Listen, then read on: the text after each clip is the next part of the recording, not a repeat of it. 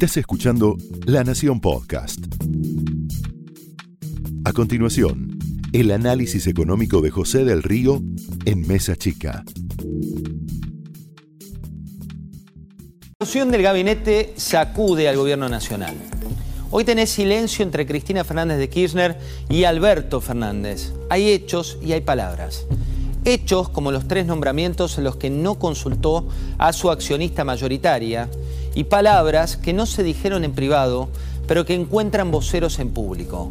Por ejemplo, lo que ella piensa de Victoria Tolosa Paz, que es la flamante ministra de Desarrollo Social, o de Kelly Olmos, la política menemista que hoy se reconvierte a ministra de Trabajo, o lo que el propio Cuervo Larroque calificó como cambios inconsultos en el Gabinete Nacional. La salida de Claudio Moroni del Ministerio de Trabajo ya es un hecho, como te habíamos anticipado el fin de semana, y el presidente le aceptó la renuncia. Moroni venía de mucho desgaste y tenía el pedido familiar concreto de renunciar a su cargo. Así lo hizo. Pablo Moyano está esperando con las puertas abiertas a su sucesora con una amenaza latente y una realidad, que es que la gente no da más. Ayer lo decía Carlos Pañi, la idea de desasosiego pero también tenés la renuncia de Elizabeth Gómez Alcorta al Ministerio de Mujeres, Géneros y Diversidad y la confirmada también de Juan Zabaleta al Ministerio de Desarrollo Social, que demuestran otra fractura, una fractura latente de cara a 2023.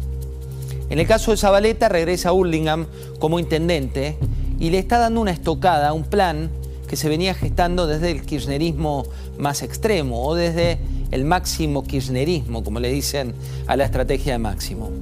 ¿Por qué vuelve al territorio? Vuelve porque la desconfianza que hay en lo más alto del poder también se vive entre la cámpora y el peronismo más tradicional en lo que es la lucha de distrito.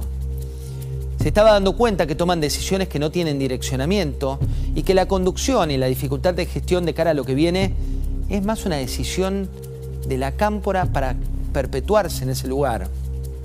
Ese distrito estaba liderado por Damián Celsi, que es un dirigente camporista, alguien que le ponía el cartel a sus plazas y que les había anticipado a los propios que se iba a quedar al frente del distrito. Cuando se enteran de esto, dicen, bueno, hasta acá llegamos. No es el único ministro que vuelve al territorio. Jorge Ferraresi, que es el ministro de Desarrollo Territorial y Hábitat, también está evaluando hacerlo en el corto plazo. Gabriel Catopodis, ministro de Obras Públicas, también tiene pensado volver. Avellaneda, San Martín, dos distritos de los cuales de cara a 2023 y de cara a la provincia están a la vuelta de la esquina. También tenés otra novedad, que es una jugada para la hinchada, una jugada que va creciendo, que es donde Cristina dice, yo me voy a replegar en la provincia. Pero bien lo decía el turco Asís el fin de semana, ojo, el peronismo nunca quiere perder, no se repliega en la provincia, no te comas la curva, no te comas el amague. Sí, tenés que seguir de cerca, y esto lo veíamos como detalle, las reuniones que se producen en privado. La reunión de la vicepresidenta Cristina Fernández de Kirchner y Sergio Massa fue secreta. Se produjo en el Senado, donde ellos dos se vieron las caras y el presidente no tiene diálogo.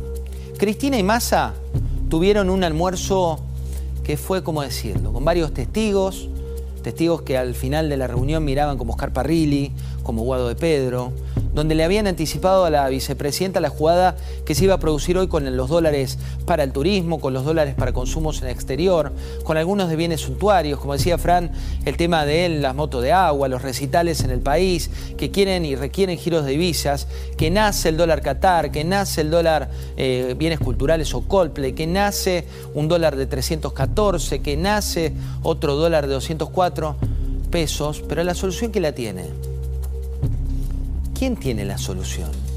Esas modificaciones, ese tipo de cambio oficial que fue duramente cuestionado y que fue duramente planteado por la mayoría de los críticos, como el Fondo Monetario, es parte de una realidad. Y te quiero contar un último detalle. El diálogo entre los, entre los dos accionistas está roto. Pero me parece importante seguir de cerca que lo que viene no tiene que ver con eso. Lo que viene tiene que ver con prestar atención a qué pasa en Rosario, prestar atención a qué pasa en la provincia, prestar atención a qué decisiones se toman, porque el desafío del gobierno actual es quedarse y el desafío de los argentinos es abrir los ojos.